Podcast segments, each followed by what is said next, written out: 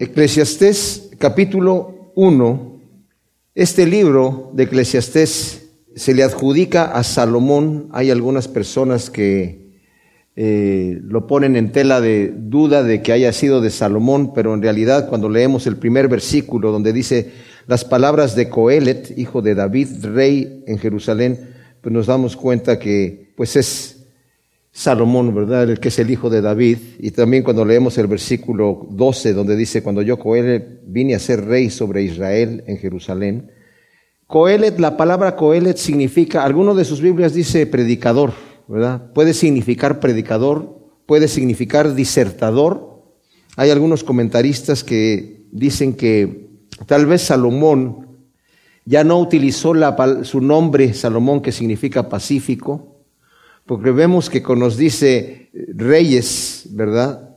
Cómo cayó Salomón, eh, Primera de Reyes capítulo 11, nos dice que Salomón en su vejez eh, apostató del Señor y tomó muchas mujeres, cosa que estaba prohibido en la ley de, de Moisés. El Señor dijo que sabemos que en aquel entonces pues estaba el Señor gobernando a Israel, más adelante tuvieron jueces, y el último juez fue ah, Samuel. El pueblo estaba pidiendo rey y Samuel se molestó mucho de que estuviesen pidiendo rey porque el que los estaba gobernando era el Señor y el Señor le dice a Samuel, no te molestes porque no te están rechazando a ti, me están rechazando a mí para que sea yo rey sobre ellos y están pidiendo un hombre. Y el Señor les advirtió de los problemas que iban a tener al escoger a un hombre por rey. Pero en la ley de Moisés el Señor dijo, cuando ustedes tengan rey, porque quieran tener un rey como las demás naciones, ya el Señor ya sabe desde el principio todas las cosas que van a suceder, dice, van a poner al que yo les diga, ¿verdad? Y el rey no va a multiplicar para sí dinero, no va a regresar a Egipto por carros y por caballos, no va a multiplicar mujeres para sí, porque ni va a tomar mujeres extranjeras, porque sus mujeres van a desviar su corazón. Y todo esto lo hizo Salomón. Fue a Egipto a traer carros y a traer caballos, multiplicó sus bienes, fue el rey más rico, y multiplicó su harem.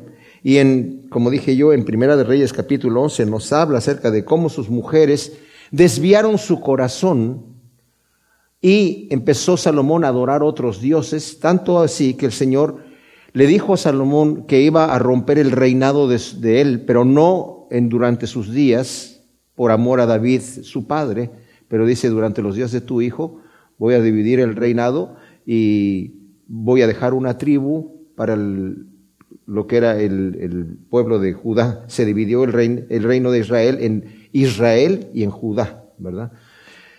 La Biblia no nos habla acerca de qué pasó con Salomón después, pero por ejemplo cuando nosotros leemos crónicas y leemos reyes, nos damos cuenta que uno de los libros habla acerca de Manasés, el hijo de Ezequías.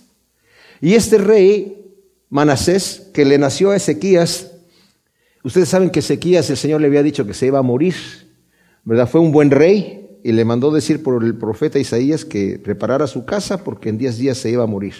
Y el rey se puso a llorar, Señor, yo te he sido fiel, ¿y cómo me vas a hacer esto a mí? Y tanto se estaba llorando el rey que el, el profeta Isaías ni siquiera alcanzó a salir del palacio cuando el Señor le dijo, regrésate y dile al rey que va a vivir otros 15 años, ¿verdad? Para que se calme.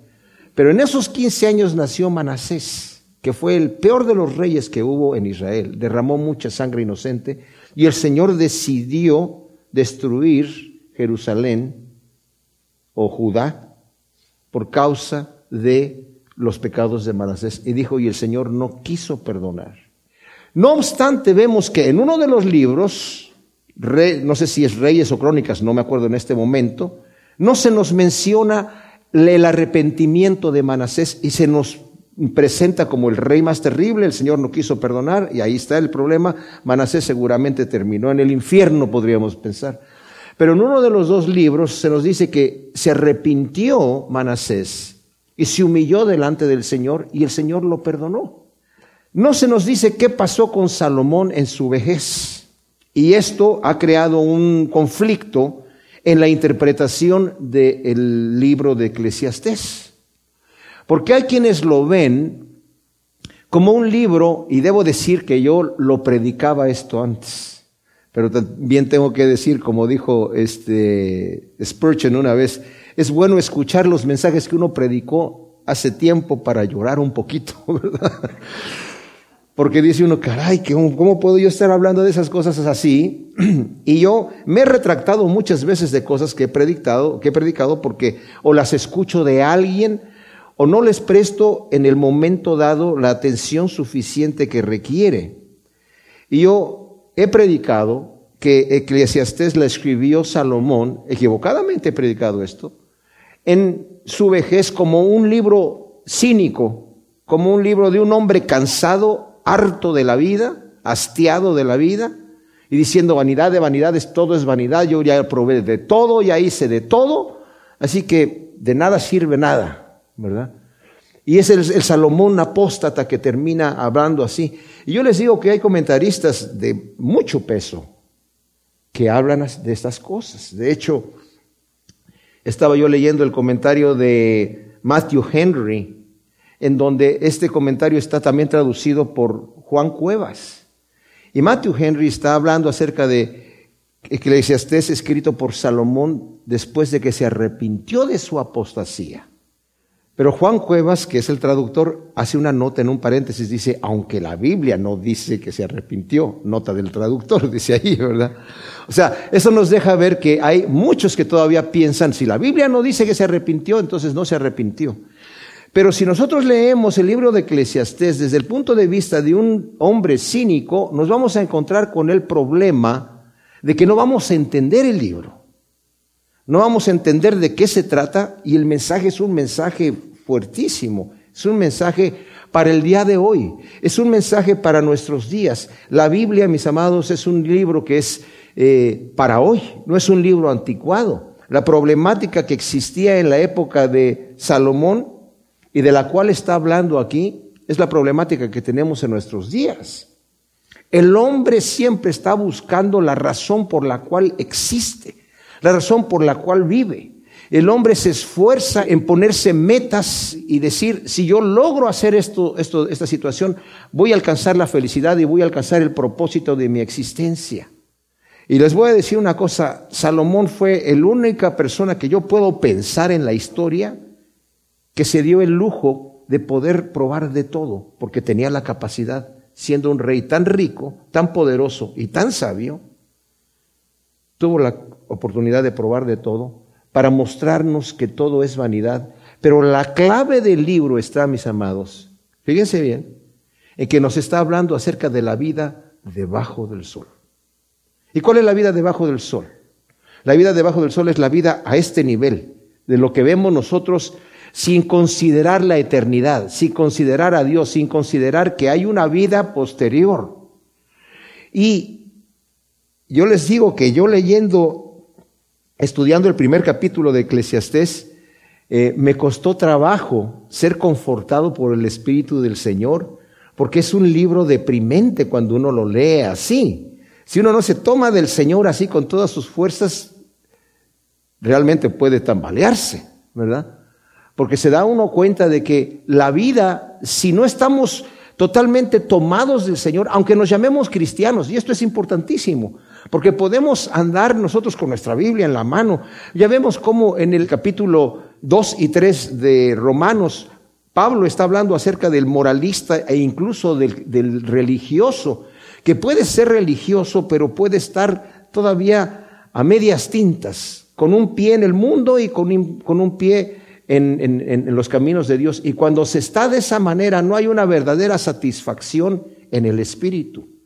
Cuando no tenemos el gozo del Señor completamente en nuestra vida y tenemos otras prioridades, les, advierto, mis amados, este libro nos va a sacudir. Porque vamos a ver que aunque nosotros estemos como cristianos buscando por otras, otras cosas para satisfacer nuestra vida, nos vamos a encontrar con, con que llegamos al final de, de una calle sin salida. Porque en realidad no hay satisfacción en ninguna cosa. Esto no quiere decir que el libro nos está prohibiendo, fíjense bien, que podamos disfrutar las cosas que Dios nos da, porque nos habla acerca de que debemos disfrutar lo que Dios nos da. en su, en su tiempo. Y nos dice el mismo libro que Dios ha hecho todas las cosas hermosas en su momento. Pero tenemos que saberlas disfrutar bajo los parámetros de Dios y darle el valor correcto.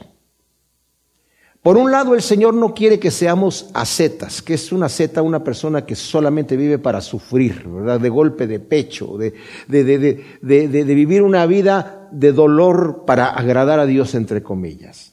Porque eso no es lo que el Señor nos pide. De hecho, el Señor nos dice en su palabra, si tu hijo te pide un pan, ¿tú le vas a dar una piedra?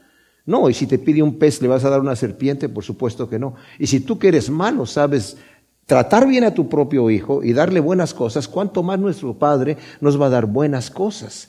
La religión ha hecho una grave pecado, diría yo, de presentarnos una caricatura de Dios, de un Dios que le gusta que suframos, ¿verdad? Cuando en realidad Dios quiere que gocemos la vida, pero que la gocemos bajo sus parámetros. Entonces, nos empieza diciendo aquí las palabras de Kohelet. Como dije yo, Cohelet significa un disertador, un predicador, hijo de David, rey en Jerusalén. Vanidad de vanidades, dice Cohelet, vanidad de vanidades, todo es vanidad. Ahora, Salomón comienza con la conclusión del libro. O sea, no nos está preparando un terreno para después decirnos que todo es vanidad, sino desde el principio nos dice vanidad de vanidades, todo es vanidad.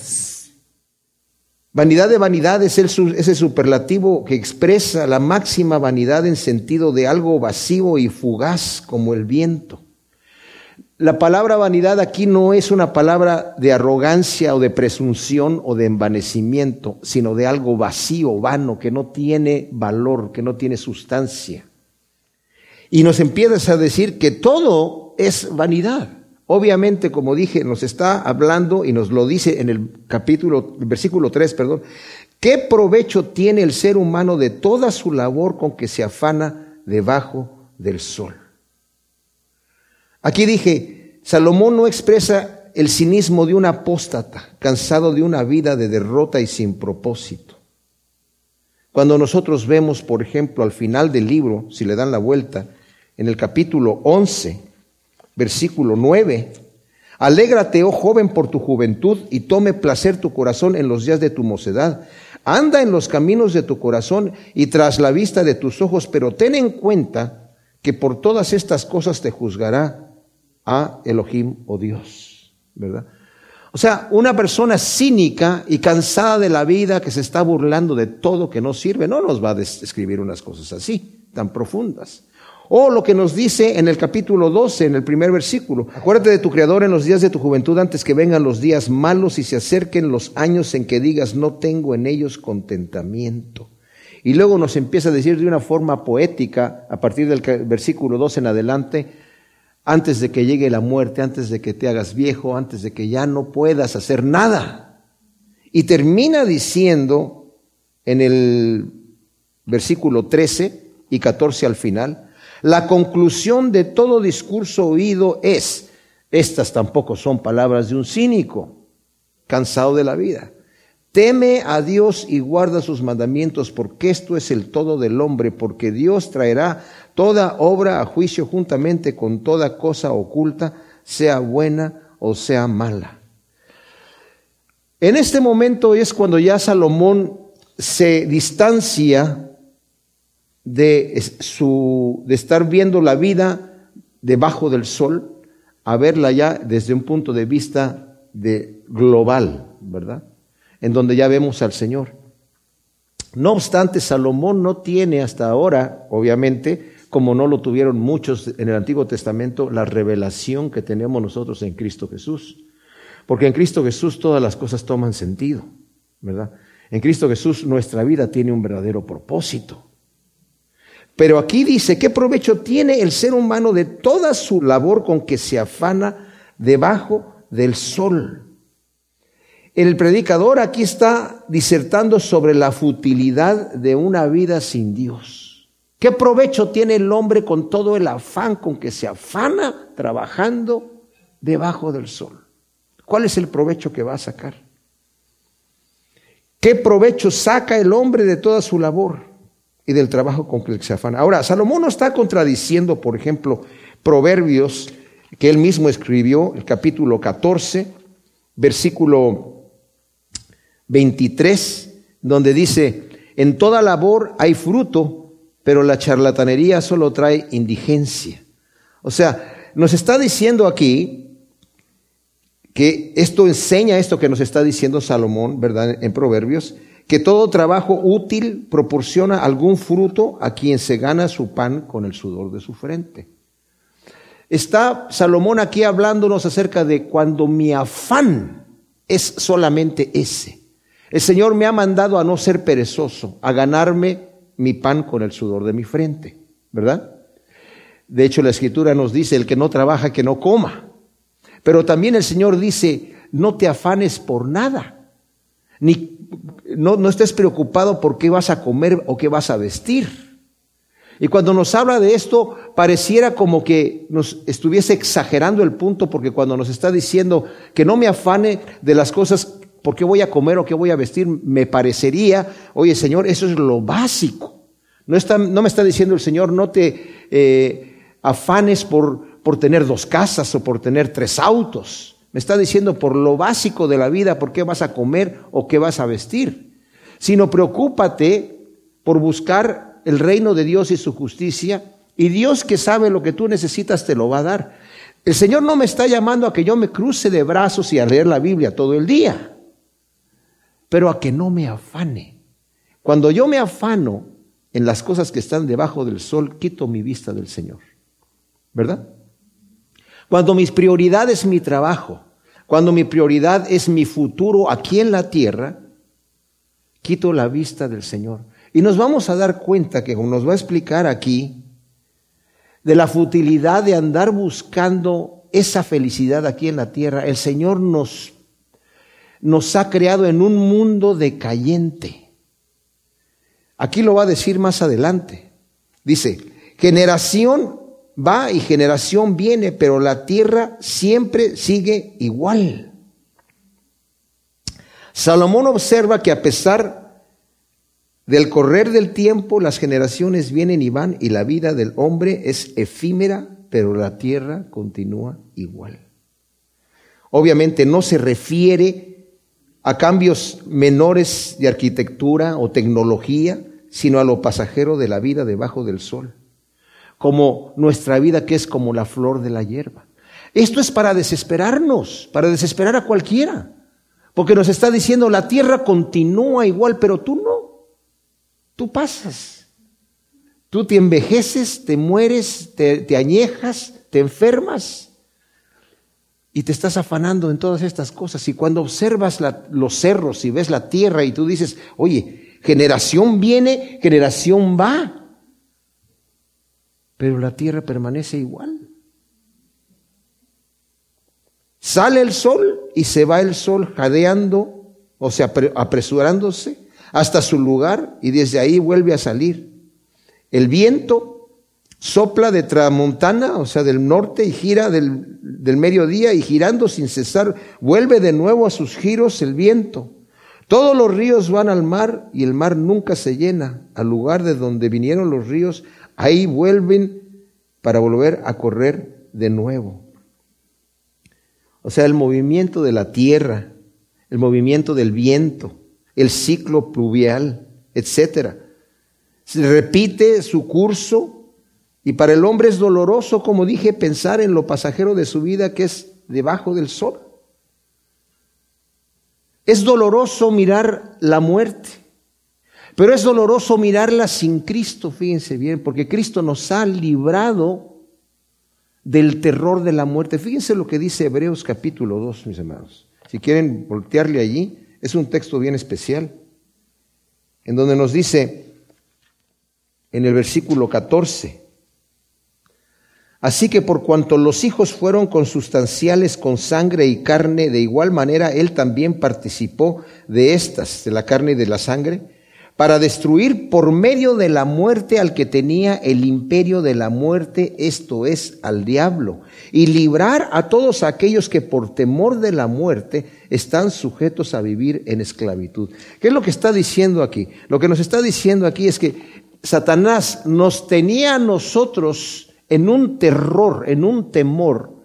Nadie quiere pensar en la muerte, ¿verdad? Nadie quiere pensar en la muerte. Entonces nos tenía en ese terror sujetos a una esclavitud. Pero el Señor nos libra de ese terror de manera que ahora en Cristo podemos decir, como dice Pablo, para mí el vivir es Cristo y el morir es ganancia. ¿Por qué? Porque ahora mi vida está escondida en Cristo Jesús. Yo sé que he pasado ya de muerte a vida.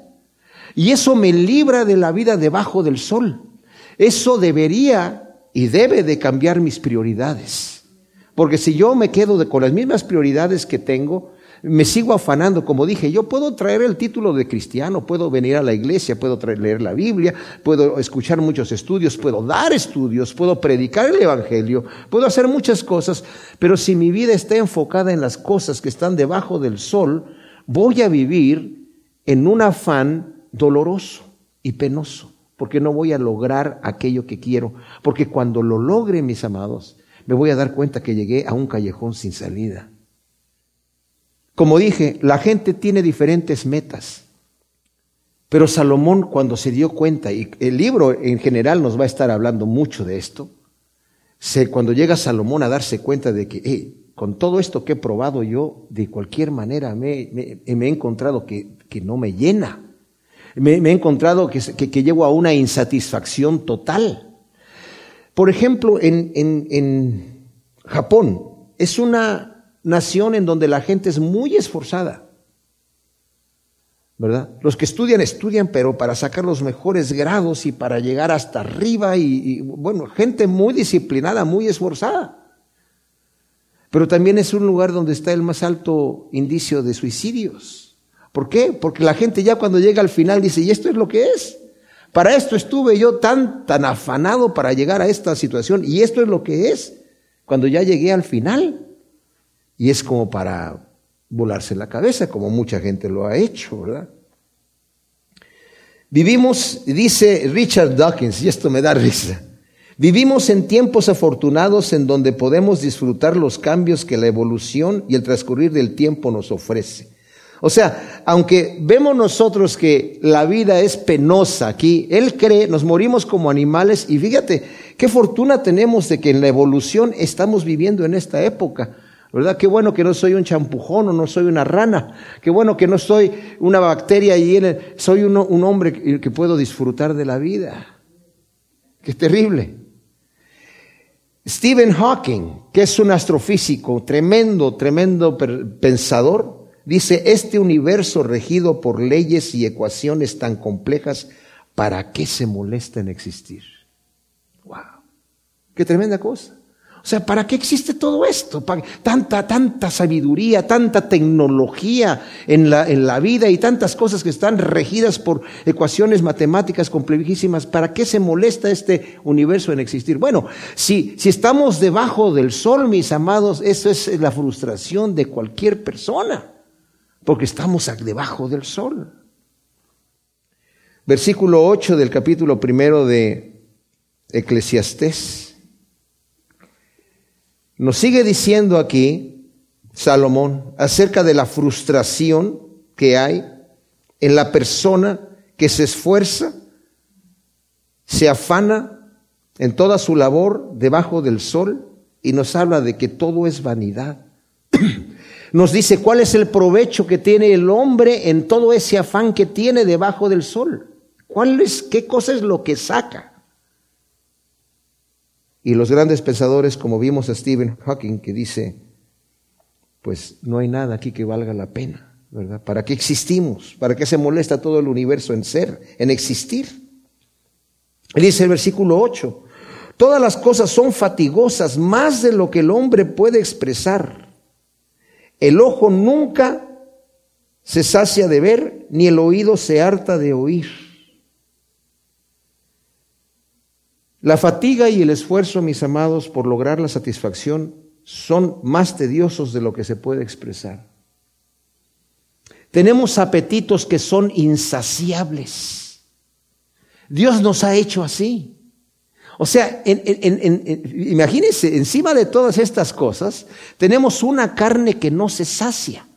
El ojo no se sacia de ver, el oído no se sacia de oír. Ahora, no pensemos nosotros que eso es un truco de Dios malvado para hacernos sufrir.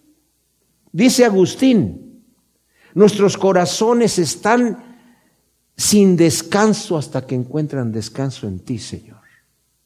Estamos agitados, estamos sin poder descansar hasta que descansamos en Cristo.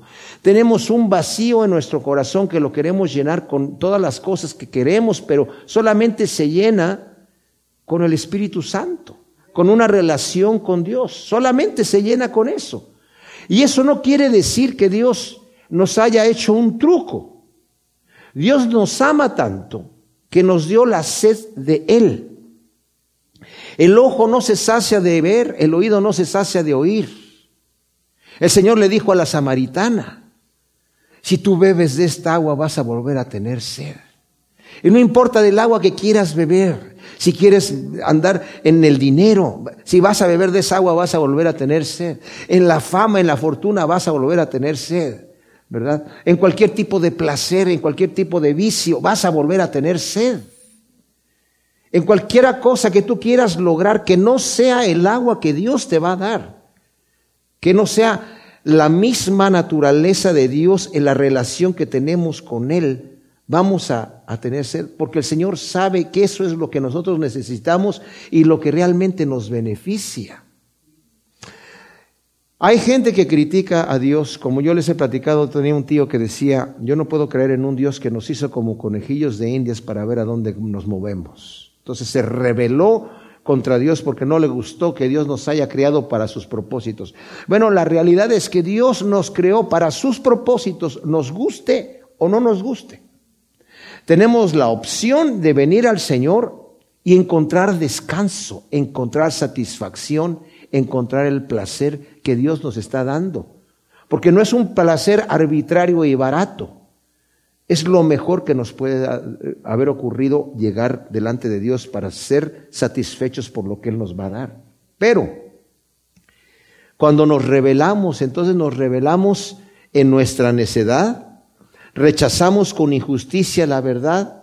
El Señor permite que nuestro corazón se envanezca al no querer glorificar a Dios como a Dios, al no querer encontrarlo, eh, eh, eh, encontrar en Él lo que Él tiene para mí, solamente por mi necedad y por querer satisfacer mi vacío de una forma barata y corriente como lo es con el pecado, voy a quedar insatisfecho. Y aunque la gente luche y esté en, esa, búsqueda, al final va a descubrir que el ojo nunca se sacia de ver y el oído nunca se sacia de oír. Y por mucho que tenga, va a querer más y va a querer más. Yo me acuerdo que yo tomaba drogas, no como las drogas de hoy en día, ¿verdad? Ahora ya, ya, ya lo que yo tomaba es, es como juguete eh, en comparación con lo que hoy, hoy, hace la gente, ¿verdad? Es ya, ya legal en muchos lugares. Pero yo me acuerdo que cuando empecé a tomar drogas, al principio, ah, el viaje qué rico se sentía, pero al rato ya no era lo mismo. Al rato ya quería más. Al rato necesitaba combinar con otra cosa, al rato más y más y más y más y más y más. Gracias a Dios el Señor me recuperó en un, en un momento dado, pero muchos de mis amigos se murieron. Porque no alcanzaron a satisfacer esa necesidad que tenían, ese vacío, que lo quisieron llenar con más, con más, con más, hasta que se murieron. ¿Verdad? ¿Por qué? Porque el que, vuelve el que bebe de esa agua va a volver a tener sed porque el ojo no se sacia de ver ni el oído de oír. Luego continúa hablando de este, eh, esta frustración. Dice, ¿qué es lo que fue lo mismo que será? ¿Qué es lo hecho lo mismo que se hará? No hay nada nuevo debajo del sol. ¿Hay cosa de la cual se diga, he aquí esto es nuevo? Ya existía en los siglos que nos precedieron. No hay memoria de lo primero ni tampoco de lo postero habrá memoria entre los que vendrán después. Ahora, Los apetitos y los trabajos con que se afana el hombre no son nuevos, siempre han existido. Es a lo que se está refiriendo. Obviamente aquí nos está refiriendo a inventos tecnológicos. No vamos a decir, bueno, el iPhone 7 o el 6 no existía en la época de Salomón, ¿verdad? Sí, tal vez no existían esas, esas eh, eh, invenciones, pero lo que sí existía es la satisfacción que producen esas cosas con las cuales yo estoy buscando satisfacerme. Y también debo considerar que en edades pasadas existieron tecnologías que desconocemos.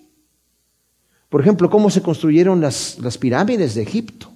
No sabemos. Es algo que para nosotros, a nosotros todavía nos sorprende cómo es que las piedras están puestas con tanta precisión, cómo fueron cortadas de esa manera, ¿verdad? Y, hay grandes eh, obras eh, ancestrales que no sabemos cómo se construyeron.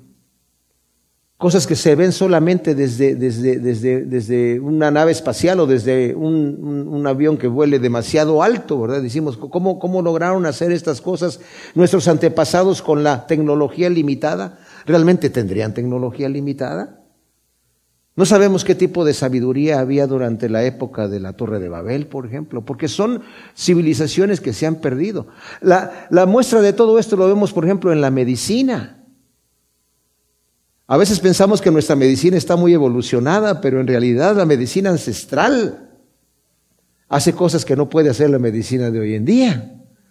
¿Por qué? Porque se han destruido muchas de esta sabiduría. Por ejemplo, en México, cuando llegaron ahí los españoles a colonizar, destruyeron todos los libros de medicina que tenían ahí los aztecas y, de, y de civilizaciones anteriores. Porque decían esto es brujería. Pero hay a lo que me estoy, a lo que estoy hablando aquí es que Salomón está diciendo, no hay nada nuevo debajo del sol. O sea, las cosas que, que, vienen y las cosas que suceden han estado todo el tiempo allí. Y luego dice el versículo 12, cuando yo, Cogelet, vine a ser rey sobre Israel en Jerusalén, entonces apliqué mi corazón a inquirir e investigar con sabiduría todo lo que se hace debajo de los cielos Tarea penosa que Elohim ha impuesto a los hijos del hombre para que sean afligidos con ella. He visto todas las obras que se hacen debajo del sol y he aquí que todo es vanidad y correr tras el viento. Lo torcido no se puede enderezar y lo incompleto no se puede completar o no se puede contar. Ahora, cuando leemos esto, nos está diciendo que Salomón, cuando yo llegué a ser rey sobre Jerusalén, Sabemos la historia de Salomón, cómo el Señor se le apareció y le dijo, pídeme lo que tú quieras y yo te lo voy a dar. Y dijo el Señor, yo soy muy joven, no sé cómo entrar a gobernar tu pueblo tan grande, te pido que me des sabiduría. Y el Señor le dijo que se agradó tanto de que le haya pedido sabiduría y que no le haya pedido riquezas y no le haya pedido fama, ni fortuna, ni largos días de vida, ni victoria sobre sus enemigos o paz en su reinado, Dice, te voy a dar sabiduría como nadie la ha tenido ni la tendrá después de ti. Pero además te voy a dar todo lo que no me pediste. Riquezas, fama, fortuna y todo lo que no me pediste. Entonces, ¿se imaginan ustedes? Aquí está hablando no un cínico cansado de la vida, irritado, blasfemo, sin está hablando, dice, cuando yo, Coelet, vine a ser rey sobre Israel en Jerusalén, entonces apliqué mi corazón a inquirir e investigar con sabiduría, mis amados. Todo lo que se hace debajo de los cielos, tarea penosa que Elohim ha impuesto a los hijos del hombre para que sean afligidos con ella. Cuando leemos este versículo 13, otra vez en nuestra mente llega el pensamiento, ahí está, el truco de Dios nuevamente. Dios ha impuesto una tarea penosa a los hombres. Pero ¿por qué nos ha puesto esa tarea penosa? Para que volteemos a verlo a Él. Para que busquemos arriba del sol, no debajo del sol para que volteemos la cara al Señor. La ley fue dada al, pueblo de Israel, nos dice la Escritura, para mostrar el pecado del hombre. Claro, el Señor dio la ley para que la obedeciera el hombre, pero Dios sabía que el hombre era incapaz de obedecer esa ley. Y era como una forma de decir, este es el, lo mínimo que yo demando de, de ustedes, lo mínimo. Tanto así, era tan mínimo, que el mismo Señor les dijo a los fariseos cuando le preguntaron por qué Moisés nos dio el mandamiento de divorciar a nuestras mujeres, de repudiarlas, y dijo por la dureza de su corazón. O sea, el Señor entregó una ley a un pueblo de dura cerviz y de corazón duro. No porque fuera la gran ley y todo lo que Dios demandara. Era lo mínimo, el estándar mínimo que había para manifestar al hombre su pecado y que desesperado levantara su rostro al Señor a decir, como dijo el pecador en el templo, sé propicio a mí que soy pecador, Señor. Entonces el Señor está poniendo esa tarea penosa al hijo de, a los hijos de los hombres para que busquemos arriba del sol. Por eso, mis amados, es que en este mundo el Señor nos ha dejado ver varias cosas que nos deben desilusionar de este mundo, como es el envejecimiento, como es que nuestra vida es corta. Más adelante va a decir aquí en este libro, tú has puesto eternidad en el corazón del hombre. Esto quiere decir que somos seres que, que queremos vivir eternamente, que no nos cabe en la cabeza que de repente nos morimos y ahí termina todo. Pero también ha puesto el Señor aquí esta cosa penosa para que nosotros no nos tomemos de aquí. Nuestra vida no es lo que es aquí. Eventualmente yo me envejezco y me muero. Y mi esposa se envejece y se muere. Y yo amo mucho a mi esposa y no, la, no, no quiero morirme antes que ella para que ella quede viuda, pero tampoco quiero que ella se muera antes que yo. Muchas veces decimos, ojalá que nos muramos en un avionazo juntos, ¿verdad? No sé, pero tampoco estoy hablando, bueno, mejor cambio del tema. A lo que voy es que es desagradable ver esas cosas, es desagradable enfermarse, es desagradable envejecer, es desagradable ver esos achaques que vienen. Y cuando tenemos tragedias en la familia, que se nos muere un ser querido, es terrible. Pero nuestra esperanza está, mis amados, en saber que tenemos una vida eterna y que nuestros seres queridos que se han ido con el Señor, se han ido con el Señor. Y vamos a tener un reencuentro y vamos a estar eternamente alabando al Señor con gozo. Es allá donde tenemos que estar viendo. Y por eso dice aquí, el Señor dice, ha afligido con esta tarea penosa que ha impuesto al Hijo del Hombre. ¿Para qué? Para que se dé cuenta que todas las cosas que están debajo del sol, el afán es correr tras el viento, como dice el versículo 14. He aplicado mi sabiduría en entender estas cosas y he observado que Dios es el que ha puesto esa tarea penosa al Hijo del Hombre. Él es el que lo ha hecho así. Y lo ha hecho para que se dé cuenta que todo lo que se hace debajo del sol es correr tras el viento. Lo torcido no se puede enderezar, lo incompleto no se puede completar o contar.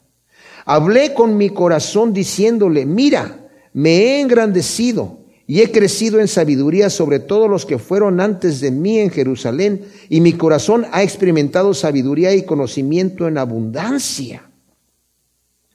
He dedicado mi corazón a conocer sabiduría y a entender la locura y la insensatez y comprendí que aún esto es correr tras el viento porque en la mucha sabiduría hay mucha frustración y el que aumenta conocimiento aumenta su aflicción.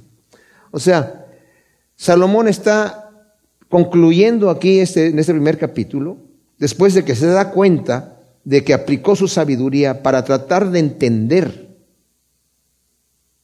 todo lo que se hace debajo del, sol, para tratar de observar qué es lo que está sucediendo, qué es lo que vale la pena aquí debajo del sol. Y se imaginan ustedes, él era rey, él era inmensamente rico, inmensamente sabio, inmensamente popular.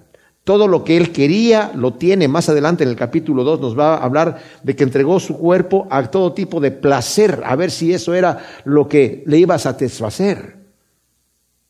Y como he dicho en otras ocasiones, Salomón tal vez es la única persona que pudo probar de todo. Pudo probar de todo. Porque tal vez nosotros tenemos nuestros sueños, ¿verdad? Si yo llego a tener esto o lograr a tal cosa, voy a ser feliz, pero no tenemos la oportunidad. Salomón tenía la oportunidad. Pero él dice, yo estoy aplicando mi sabiduría desde que me senté en el trono a observar qué es lo que vale la pena hacer debajo del sol. Estoy viendo que todo es vanidad y estoy viendo que Dios es el que ha puesto eso al hombre para que se afane de esa manera. Y el hombre se levanta con ese afán.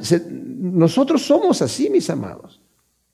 Hay personas que para ellos todo es su trabajo. ¿verdad?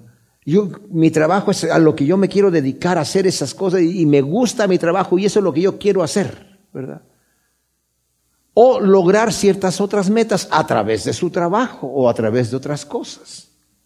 Dice, pero yo estoy viendo que Dios ha sujetado al hombre a una tarea penosa para que se dé cuenta que todo lo que haga debajo del sol es correr tras el viento porque al fin de cuentas, lo que es torcido no se puede enderezar y lo que es incompleto no se puede comprar. Entonces dice, hablé con mi corazón diciéndole, mira, me he engrandecido y he crecido en sabiduría sobre todos los que fueron antes de mí en Jerusalén. O sea, Salomón nos dice la escritura que aplicó su corazón a saber más todavía.